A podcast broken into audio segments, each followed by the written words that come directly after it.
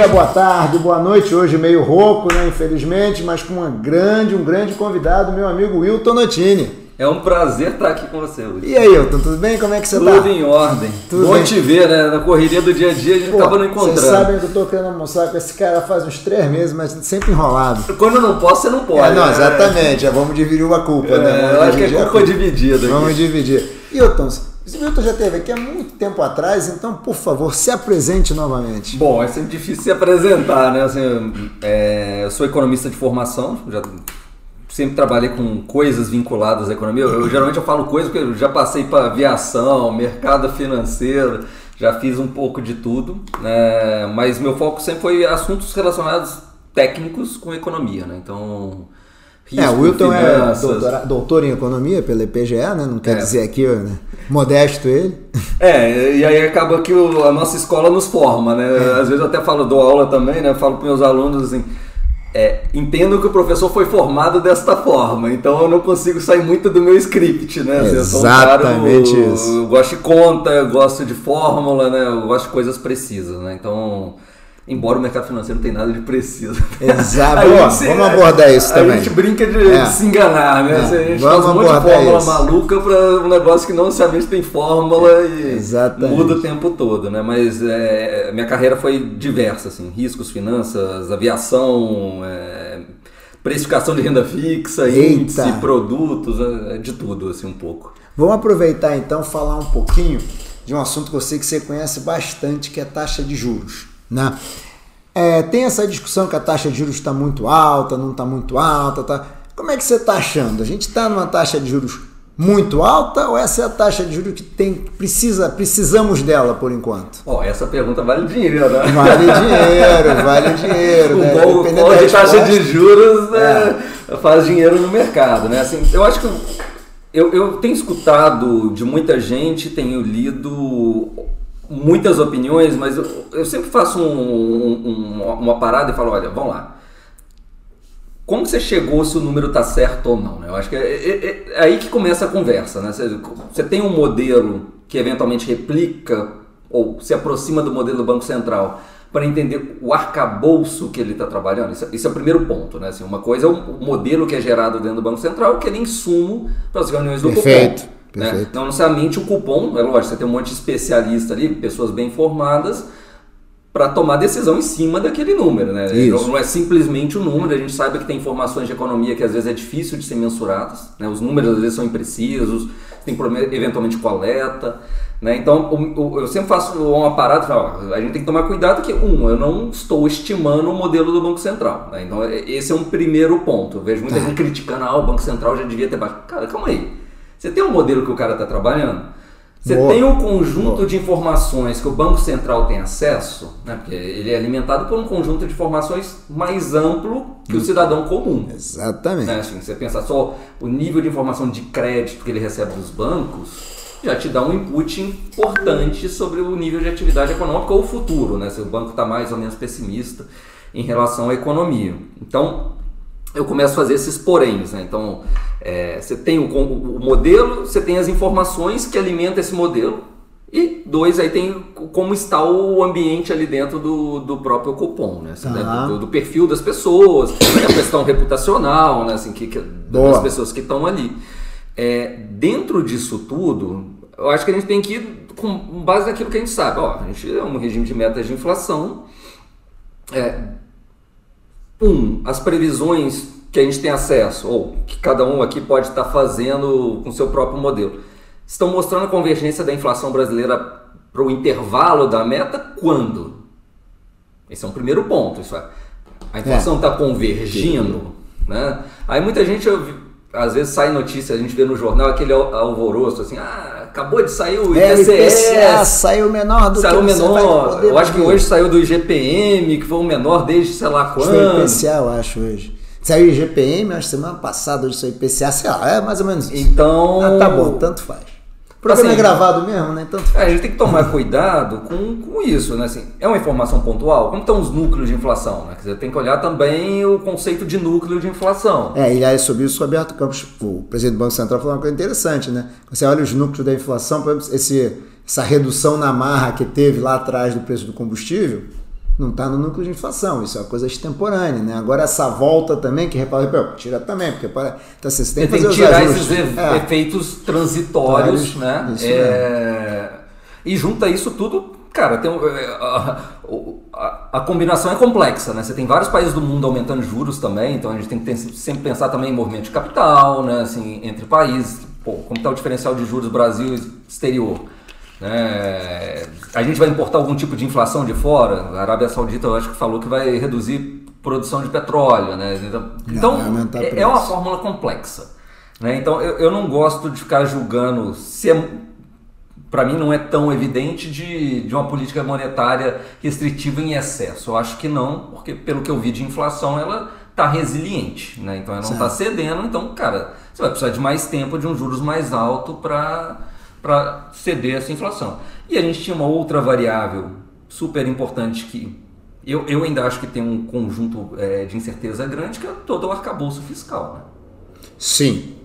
Se o governo. Você pelo... também acha que é uma, muito complexo? É que você tem regra demais ali? Cara, a primeira vez. Quando saiu, né, foi publicado, eu tive que ler mais de uma vez para entender para primeiro saber se eu estava entendendo correto. Nossa! É, assim, eu falei, cara, será que eu entendi direito? Né? Então, eu dei uma passada de lida rápida, né? eu, tenho a mania de ler sempre tudo e, depois eu volto. Eu falei, cara, calma aí, deixa eu entender. Aí eu escrevi, cara, deixa eu entender Fiz qual é a regra também. de cima e a de Fiz baixo aqui, né? Porque tinha um de gasto mínimo, né?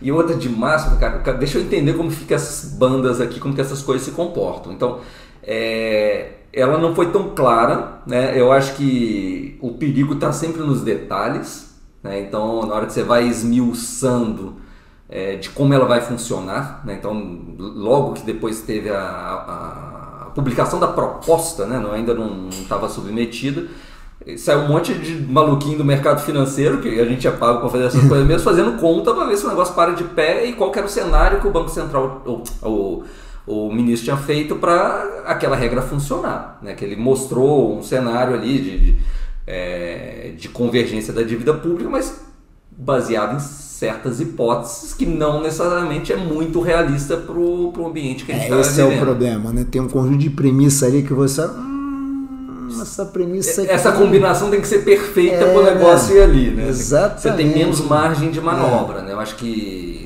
uma coisa que a gente estava brincando de economia aqui, uma coisa que a economia ensina pra gente, cara, que essa margem, mesmo a gente colocando a gordura ou a nossa incerteza ali né, em relação à variável que eventualmente está prevendo ou analisando, você pode ser surpreendido, né? Porque essa, esses Sim. intervalos de confiança são facilmente é, superados, né? Assim, você vai, cara, tô com a banda ali, tô com tanto certeza, cara, aí dá um espirro lá do outro lado do mundo, você é tem um você, efeito que você não estava esperando. É o que você falou, essa, essa pseudo certeza que a gente gosta de ter, né?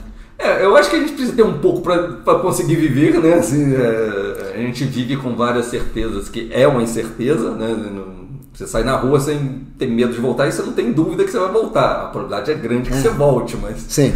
pode não acontecer. É um economista, né? a probabilidade de voltar é grande. É, mas eu acho que nesse lado fiscal, enquanto não tiver tudo aprovado, eu acho que ainda, ainda tem margem para as coisas e e a taxa sim, de juros vai ficando mais difícil também. Vai ficando né? mais difícil de perseguir, né? Então acho que uma coisa que tem pessoal estudando de forma séria, até montando um modelo, é de como que esse lado fiscal tem afetado fortemente a política monetária. É, e, a, e, a, fiscal tá frouxa, né, enquanto a monetária está então, contraída, né? Você tem que travar mais que o outro tá acelerando, né? É. Então eu falo assim, é, é, governo é importante estar coordenado, né? Então se, se, você tem um cara pisando acelerado, o outro quer frear, esse negócio não vai dar certo. Não vai dar certo. O é, vai então, É uma política é, expansionista e outra contracionista, né? Então esse é um primeiro ponto. Então o lado fiscal acho que ainda é uma incerteza, né? E eu acho que é, o, o, governo não tem ajudado na comunicação. A gente tem que lembrar que economia é muito de expectativa. Nossa, né? Então, é, você tem alguém falando, ó, vou ser sério sobre os gastos, e aí alguma outra parte do governo é. solta uma notícia ou uma intenção de política que vai contra aquela diretriz, aí você fala, cara, isso não é crível, né? Não, esse negócio do carro agora mesmo, né? Não, isso, isso, é brincadeira. Brincadeira, né? Além das questões que não faz o menor sentido em matéria de distribuição dos recursos públicos, né? Para quem que a gente vai usar recursos públicos? Pô, eu estou então pisando no acelerador ainda de novo, e por conta disso, Enquanto e ao mesmo tempo fico berrando para o Banco Central baixar o juro, mas peraí. É, e qual que é a importância da cadeia daquela indústria? Porque, assim, é, a gente estudou todo o modelo keynesiano, né? Assim, cara, em certos momentos é necessário o governo ser um, um driver de estímulo para a economia, em certos momentos, né? Porém que isso vira um hábito, né? É. Gastar é fácil, é, economizar é difícil, mas tem que ser algo que no longo prazo traga benefícios para o país. Né? Então, cara, qual que é o benefício de estimular a indústria automobilística? Ah, você vai estimular o emprego da cadeia. Cara, mas cadê a conta que esse negócio fecha? É. Quantos empregos? É, quanto isso representa é. hoje? Né? Lembrando que hoje a gente tem montadoras no mundo inteiro. Né? É diferente do que a gente chamava de indústria. Né? É, Os componentes são globais. Né? Então, para o carro sair barato, ah, tem imposto, tem um monte de coisa, mas tem como chegam os insumos de fora também. Né? Assim, às vezes o dólar influencia muito mais, né? Às vezes o dólar influencia muito mais. E às vezes uma política dessa com viés expansionista mexe nas expectativas dos agentes da economia que faz eventualmente o dólar subir, então você dá um tiro no próprio pé, né? Assim, você vai... É. E, e outro ponto, aproveitando esse gancho aí, e essa discussão da meta? Vamos aumentar a meta de, da inflação? Vamos aumentar a meta de inflação. Acho que é mais uma questão que dá uma turvada nas expectativas, né? Cara. Pode, a meta cê... pode até ser, não estar certa, mas será que é momento? Esse é o ponto. Esse é o ponto, assim, é. Porque na verdade a gente. Meta de 3% para o Brasil, a gente quando a meta era 4, 4,5 já tinha dificuldade de ficar na meta, né? Com... Já tinha dificuldade. Né? É, é, aquele negócio, não adianta você também prometer coisas que você não vai conseguir cumprir. Qual é, é a realidade do país Isso que, que eu te fiz tem? a pergunta, você está falando de expectativa? Né? A primeira vez que eu escutei uma pessoa falando de revisão da meta foi um podcast que eu escutei da Casa das Garças com o Sérgio Velo, que é um dos criadores do regime de metas, né, no, no, quando o Armínio Fraga era o presidente do Banco Central, e ele já questionava se a gente deveria perseguir metas cada vez mais agressivas. E ele fazia comparações com outros países. Em que ano mais ou menos? Esse podcast foi de que ano mais ou menos? Vezes pode ser gravado antes. Nossa, não lembrar, deixa Deve pensar. ser 21, tá 22, por tá, aí. Tá bom. Tá, sim. Mas é, é, muito bom, que ele dá uma aula de como foi montado o regime de metas de inflação Tá. no Brasil. Eu recomendo para todo mundo, assim, é muito bom. Até esse podcast está famoso, sabe que infelizmente eu não vi. Vou até anotar aqui para é... não esquecer, Casa das Garças. Ah. Porque o Sérgio é um cara brilhante, então quando eu vi que tinha o dele, eu falei, cara, deixa eu escutar. E, e, realmente é muito bom. Porque ele viveu toda a construção. É, né? Ele foi o cara, né? Ele foi o cara que construiu né? o negócio todo, né? E como que ele chegou, como que era o Banco Central na época, como que ele capacitou o Banco Central de criar área de pesquisa, de fazer a, a inflação prospectiva, né? Porque o, o, modelo precisa disso, de alinhar a expectativa, né? Então é, é bem legal. Nossa. E ele já estava questionando esse lado. Eu falei, cara, é um cara super sério, super técnico. Ele está jogando uma, uma luzinha ali. E depois eu vi do Aloysio Araújo também o, o questionamento. Ah, é, dele eu vi, muito bom. Não saiu ouvi, valor, mas matéria dele, saiu do valor algumas dele, matérias, bom, é. falando, cara, não adianta perseguir um negócio muito forte. Né? E tinha até, o Sérgio até trazia uns argumentos que eu não, não tinha pensado assim. Uma forma de você deixar o custo do setor público mais baixo é ter inflação de, de comer salário mesmo. Né? Assim, que, cara, você não consegue deixar é, reajustar o salário do funcionário público, uma outra você faz a inflação comer poder de compra e até para alinhar é, incentivos é, entre a receita geralmente é indexada, né? A receita indexada, o custo não, né? Então você acaba tendo uma gordura. Você descasa ali, é uma é. forma de se reduzir a despesa real do Exatamente. setor público, né? Assim, então, eu achei bem interessante. Então, eu acho que igual você falou, assim, Cara, se você tá. É a mesma coisa, né? Eu tô devendo o trabalho, né? Tô, tô, não vou cumprir minha meta esse ano. Aí você vai lá ajoelhar no milho e falar, vamos mudar o, rei, o contrato estabelecido? Não é assim que faz as coisas. O contrato pode estar torto, mas você tem que estar numa situação confortável para rediscutir. No, no, ano que você não vai bater, não é, é o ano para você ir lá pedir Exatamente. pinico. Mexer na O ano que você vai bater e falar, olha, vamos rediscutir porque eu acho que ela não está adequada, aí você abre uma discussão técnica, né? Eu, eu acho que tem que ser tipo uma discussão assim, vamos mexer para daqui a dois anos, sei lá. Ah, tá bom, então né, daqui a 2025 a gente pode... Que quem vai estar tá decidindo eventualmente ah. não vai estar tá nem é, se beneficiando de uma meta, vamos chamar, mais frouxa, né? E que fica mais realista com, com o mundo que é Brasil, né? É. É, aqui tem, um, tem uma dinâmica diferente. Não adianta você pegar, mirar num regime de um país é, desenvolvido, com uma cultura diferente, com uma economia diferente. Né? A gente já tem um sistema de indexação natural. É, total, total. Por mais que a gente quebrou é. o, o, ciclo, mas, cara, quase todo mundo busca um reajuste todo ano, né? É, compensação de inflação. Isso não tem lá fora. Não sei agora como vai ficar esses países que estão vivenciando uma inflação alta. Sim, sim. Acabou depois de 30, 40 anos. A né? gente vai acabar vendendo curso para eles, né? Como viver a economia inflacionária. É, como, como reajustar salário. Né? é, então, acho que, voltando aqui na, na questão de metas de inflação, eu acho que deve sim ser feita uma discussão, uma discussão técnica que não, de, não é de curto prazo, né? Você reseta o, o combinado. É, então, falando frente. agora, de repente, mudar de ano o calendário para uma mata contínua, né? É uma outra forma de ver. Mas, de novo, entra num aspecto técnico, né? Assim, é lógico que tudo isso é decidido no âmbito político, né? Quando você vai nas altas esferas do governo, tem um lado político, mas tem que ser baseado, pelo menos na forma é. O que eu acredito de ser baseado num estudo sério e, e, e, bem avaliado, né? A gente tem que sempre pensar se aquilo pode ser mal utilizado, é. né? Assim, é Brasil é Brasil, né? É, o Brasil é o Brasil, não é para amadores, né? É, então... Fazendo o gancho então, Milton, taxa de juros real aí na casa de 7%, 8%, dependendo da inflação que você usa e tal. É, e aí a gente está vendo aí crédito, né?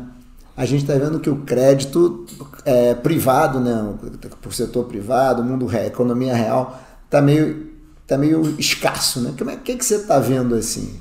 É você... Eu acho que, de novo, foi uma junção de fatores. Né? É, taxa de juros alta para quem vai acessar o mercado, no caso o mercado de capitais, ou o mercado de crédito, né? você vai num banco, ou seja, você é um PJ ou um PF, não é um ambiente mais atrativo. Né? E, e, o banco sabe também, por seleção diversa, que um, um, momento de taxa alta, quem aceita tomar taxa alta não está em situação muito boa. Né? Se, se você é um empresário e você vai tomar agora, possivelmente você está numa situação de caixa ou de momento de empresa não, é não dos melhores. Né? Então, o que a gente viu, aí entrando mais no crédito privado, é, teve empresas que, que souberam se antecipar, e aí que eu não consigo é, assim, eu, eu, não faço parte do, desse lado do mercado de emissão, né? então não estou dentro do, dos deals. Se foi algo até bem é, operado pelos lados financeiros das próprias empresas ou até os próprios bancos que, de investimentos, as empresas que atuam como intermediário ou assessor nesse processo, recomendaram. Mas se foi recomendado de dentro ou de fora, tá. souberam pegar um bom momento. Né? A taxa de juros estava num momento de alta, quem conseguiu se antecipar e captar ainda relativamente barato, soube aproveitar. O que a gente viu esse ano, pelo menos até agora, os últimos números que eu tive acesso, é, é taxa de juros muito alta. Então isso já seca um pouco o mercado de capitais. Né? É, quem é. pode posterga. Né? Isso assim, aí. Quem pode. Desde o final do ano passado, a gente já viu o pessoal segurando a emissão ou tentando o mercado e viu que no momento não estava bom, né? seja para abrir capital de empresa ou captar diretamente via dívida no mercado de capitais. Né? Então, esse mercado caiu bastante, né? os números são até expressivos em termos de queda. É, e aí vem a somar isso é, comunicações é, descoordenadas do governo como um todo, né? então esse lado que a gente está falando de fiscal e para piorar, você tem um evento de crédito que começa ali com lojas americanas. Né? Então, estou chamando de evento de crédito, mas a gente sabe que não, não é a palavra mais adequada. uma fraudezinha né? básica, né? uma fraudezinha básica. Né? Então, um ambiente que já não estava bom fica pior. Né? Então. É, na gesteira a gente teve Marisa abrindo o bico aí, né?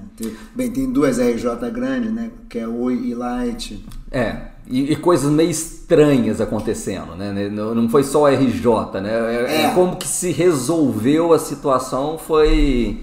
É verdade.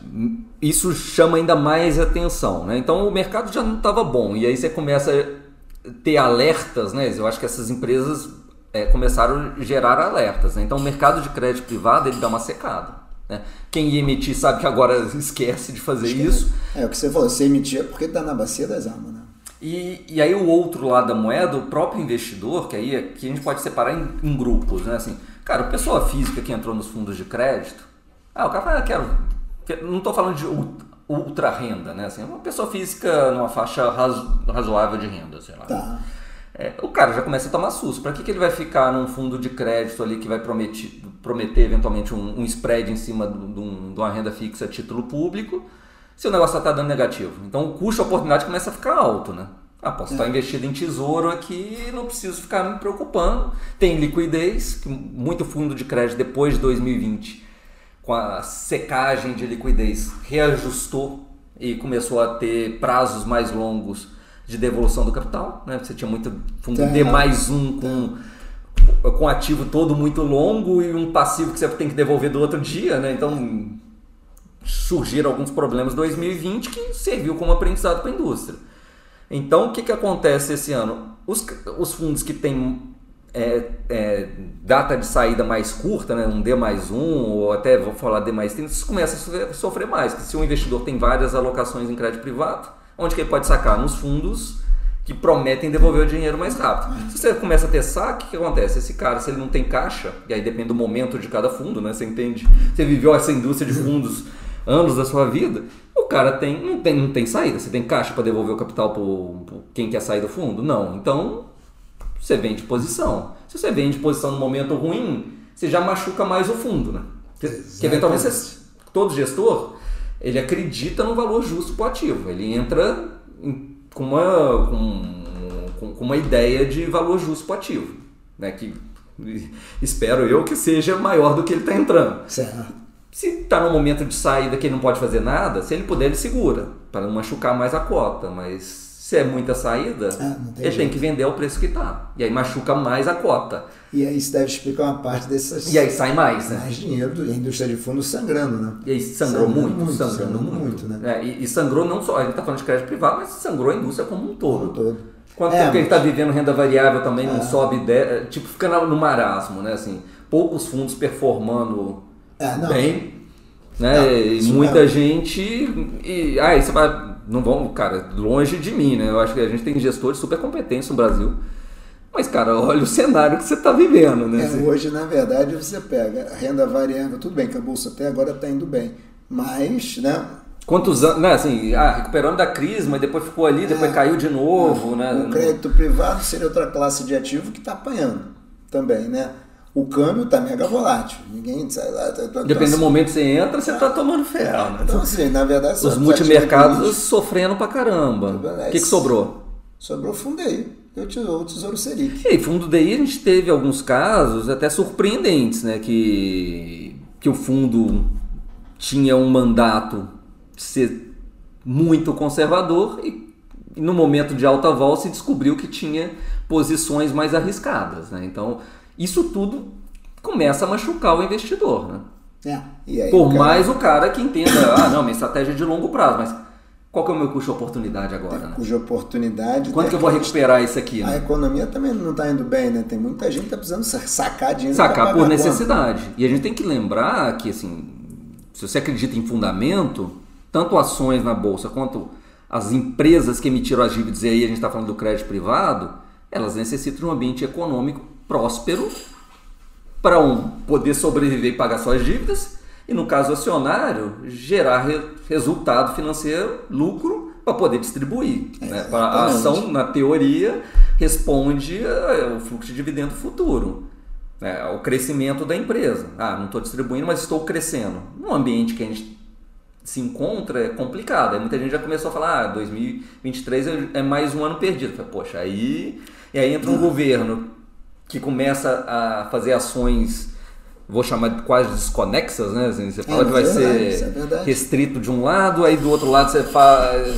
por causa de algum grupo de pressão, você cede, Não, e aí você começa a só criticar outros governos, mas sem apresentar uma proposta estruturante. Né? Você estava falando do negócio dos carros, eu, eu me lembrei que o, o presidente estava criticando muito a própria Petrobras, onde que ela investe, que a gente devia ser mais ISD, né? Assim, como é, ter o futuro é investir em outras fontes de energia, né? Mas aí por que você está estimulando a indústria automobilística que é consumo intensivo de, de, País de gasolina? De mobilidade enorme, incentivar transporte individual? Para quê? Para quê, né? Então. Para quê? Não faz o menor sentido não, isso. As coisas não, não fecham, né? Assim, pelo menos na minha cabeça não fecha. Então, se você quer atender a população de baixa renda, não é estimulando o carro, né? Assim, é, não, lógico, né? Essa história de vamos botar o pobre no orçamento. Já vamos dar então um carro para ele, né? Isso deve ser esse, né? Vamos é, e aí ele não consegue colocar combustível, você vai ter que taxar mais o combustível para pagar o carro, né? Assim, Me é... fala, nesse cenário que a gente está falando, taxa de juros americana e mundo subindo. Isso não cria para a gente um complicômetro? Um, um piso para nossa taxa de juros é outro. Né? Dois, o mundo tende a ficar um pouco mais preso também. Tá? A economia anda, mas não anda muito. O que, que você acha aí? É, se você tem grandes economias pisando no desacelerador, a gente tem que lembrar que o, é, é, é, no freio, desculpa, né, você está desacelerando, você tem que lembrar que parte da sua produção não é só consumida internamente. Mesmo que o Brasil estivesse uma maravilha, né? A gente é um país que exporta e quem tem puxado o nosso PIB é o agro. É isso aí se as pessoas estão desacelerando lá fora e a renda está diminuindo, dependendo do tipo de produto que você exporta, pode ser mais ou menos machucado. Se a renda na China está diminuindo eventualmente, que a China é difícil falar, você é. já sabe o que é verdade, né? É. Mas, cara, se a renda apertou, você consome menos proteína animal. É, então, a demanda, parte da demanda do agro é afetada. Né? Então, Verdade. Verdade. Então, a própria China, né, com crescimento mais agora do consumo, com menos investimento em infra, tende a reduzir tem, minério. Tende a reduzir minério. É, então eu vi até uma análise interessante de China que ah, se a sociedade chinesa sai do período de acumulação para consumo, que quase todas as economias modernas passaram por esse processo. Né? Primeiro você cria infraestrutura, você está acumulando capital, mas depois o que é, roda aquela economia é uma economia de consumo, né? de serviços. Né? As grandes economias hoje são economias de serviço. É, se ela faz essa migração, talvez seja bom para o Brasil, porque você aumenta, a primeira coisa que você aumenta quando você aumenta a sua renda é a qualidade da sua alimentação. Sim. E o Brasil é um dos países líderes no, na produção de alimentos. Né? Então isso a gente pode ter um, um, uma benesse, mas estamos falando de anos para frente. Anos né? para frente. Não é um negócio agora. Né? Mas como você falou, Estados Unidos desacelerando, cara, o mundo como um todo dá uma desacelerada. Se você tem dois. Ó, a gente está falando de Europa desacelerando, Estados Unidos acelerando e China desacelerando, então, cara, aí. É, exatamente, com três motores mais ou menos andando mais devagar. É, tá em idle ali, né? Em, é. em, ponto morto, assim e isso vai afetar, né? Isso não tem como não afetar, né? Então, você falou do piso da taxa de juros. Eu, eu, sempre gosto de pensar muito em paridade de juros, né? Assim, cara, qual que é o piso da nossa taxa de juros? É, cara, uma continha simples. Como que é o juros Brasil? É juros livre de risco, vamos chamar de juros dos Estados Unidos, embora agora tiveram uma questão fiscal que de tempos em tempos sempre tem essas disputas políticas que chamam a atenção, qualquer país pode passar por isso.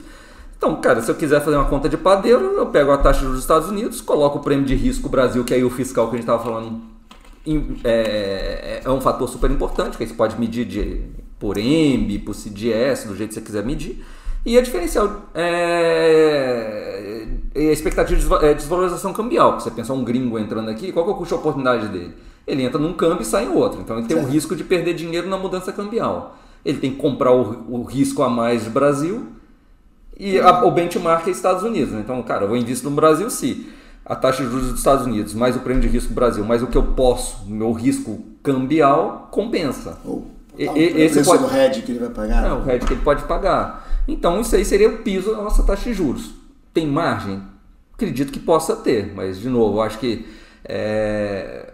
se os caras estão aproximando, embora está longe pra caramba ainda, a nossa margem diminuiu um pouco né, assim, de, de, de, redução de juros. Imagina, to, e outro dia eu vi uma análise, foi até no jornal, cara, se todos os banqueiros centrais do mundo estão subindo, imagina você ali na posição do Banco Central do Brasil, né? Cara, será que tem algo que eu não estou vendo? Tem uma variável que eu não estou considerando que eu devia geram coloca o, o, banqueiro central numa posição mais delicada, né? É difícil ir contra a maré, embora a gente foi, né, eu acho que foi de uma forma acertada, agora é fácil falar, né?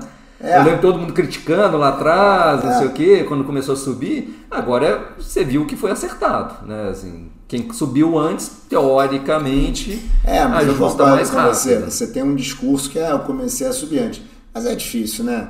Cadeira do Banco Central Brasileiro é com 60 perto do Fed, Banco Central Europeu, a cadeira é pequena, né? Você, É outra economia, é, é outra, outra, escala. Economia. Você viu isso, o Banco Central americano começou a subir, começou a machucar banco pequeno, é, médio. Verdade, verdade. É, o Banco Central aqui tem, pelo menos o que eu vejo, os bancos brasileiros são bem capitalizados, né? Grande parte deles. Teve alguns eventos de bancos né, no início do ano, mas a grande maioria das pessoas nem ficou sabendo. Então Sim. foi questão mínima, né? Não, não gerou nenhum calor. Uma financeirazinha pequena aqui, É, uma coisa ali e tal. Nada que, que machuque. Né? Os grandes bancos, que grande parte do crédito ainda gira dentro dos, dos grandes bancos brasileiros, estão bem capitalizados. Então isso não é um problema da gente estar tra transitando uma taxa de juros alta.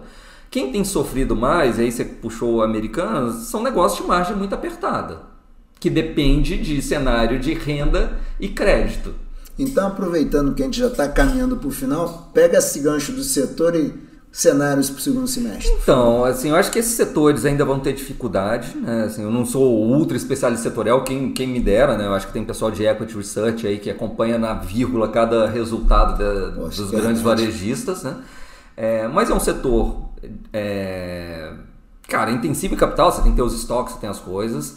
É, Tecnologia hoje, né, A tecnologia que existe, tem que ter marketplace.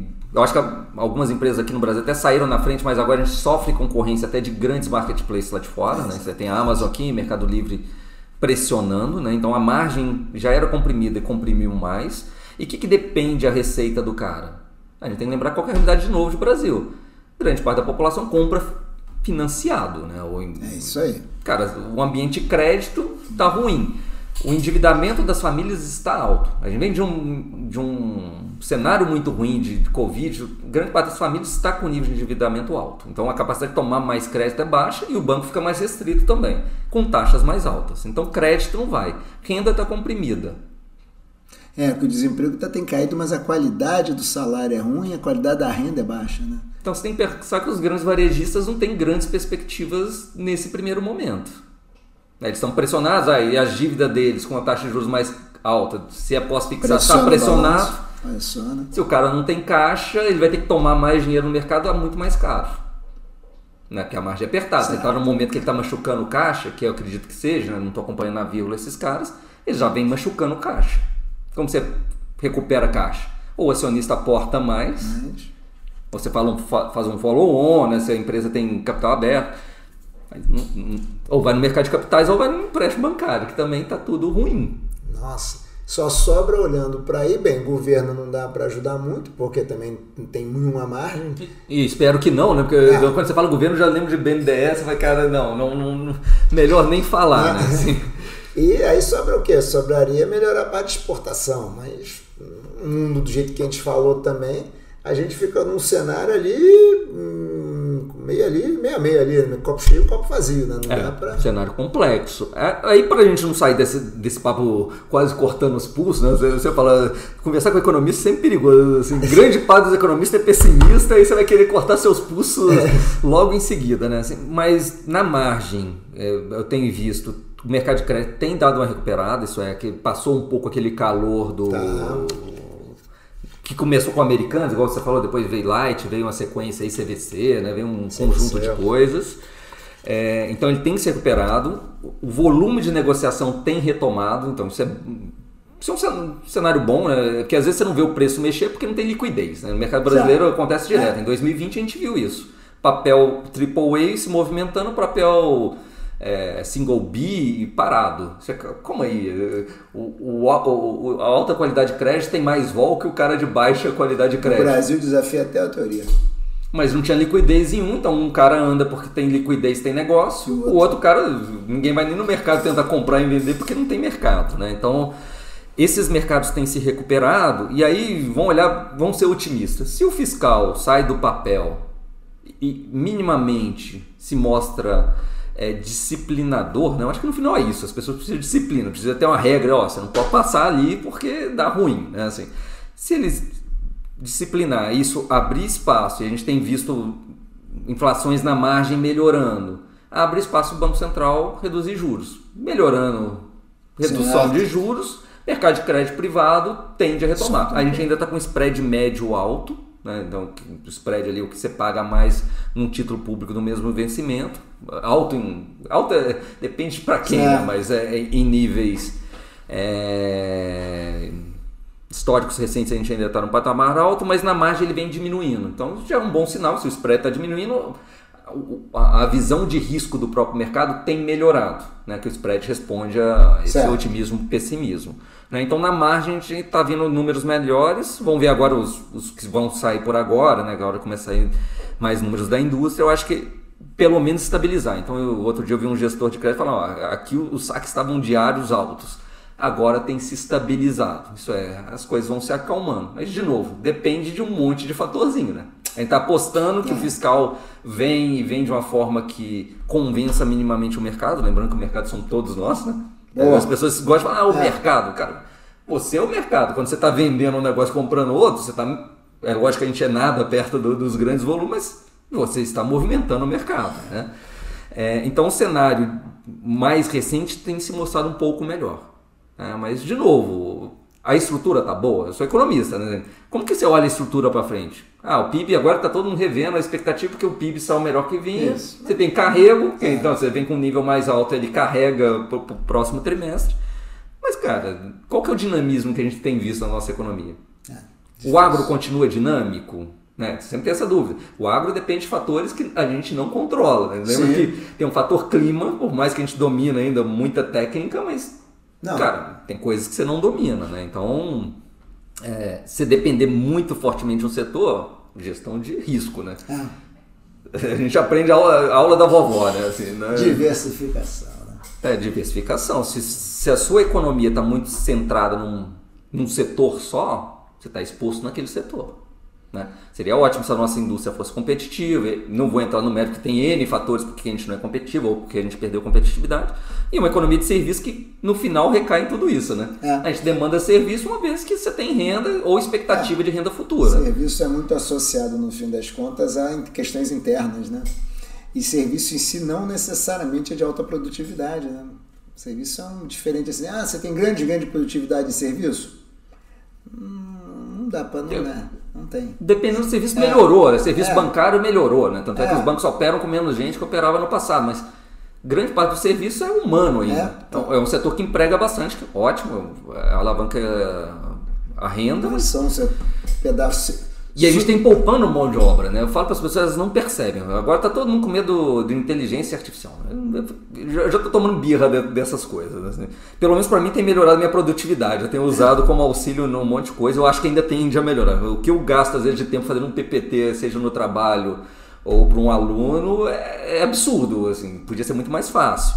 Mas a gente tem poupado mão de obra. Entra num, num supermercado hoje e ver ah, quantos sim. caixas automáticos a gente está no Brasil, né? Com, com, todos os problemas que a gente vive no Brasil. Vai entrar no metrô ou ônibus, já diminuiu bastante guichê. Cobrador. As pessoas não estão percebendo, ah, as pessoas migraram para outras coisas, mas, cara, será que essas pessoas vão ter emprego no futuro? Porque começa a machucar primeiro a mão de obra mais braçal. Né? Vai, vai pegar todo mundo? Pega, porque se todo mundo é mais produtivo, certo. você precisa de menos gente. Né? Mas e essa migração, como vai afetar a renda do país? País como o Brasil, né? Certo. O emprego de é, baixa é. qualificação, nas famílias antigamente todo mundo tinha alguém para ajudar em casa full time. Hoje quase ninguém tem. Você já tem sistemas que te facilitam. Ah, você marca de lavar louça, marca de lavar roupa, é. robô para limpar. Está poupando. E essa mão de obra vai para onde? A gente não tem um plano de país. Não, eu dou aula de crescimento econômico, né? Eu sempre falo para as pessoas: qual que é o plano de país? O que, que essa teoria de crescimento econômico nos ensina? Ah, você sempre tem lá o resíduo de solo que é a tecnologia. Mas tá, mas de onde que vem tecnologia? Tecnologia vem de educação. A gente investe em educação de qualidade. Ei, mais certa conversa.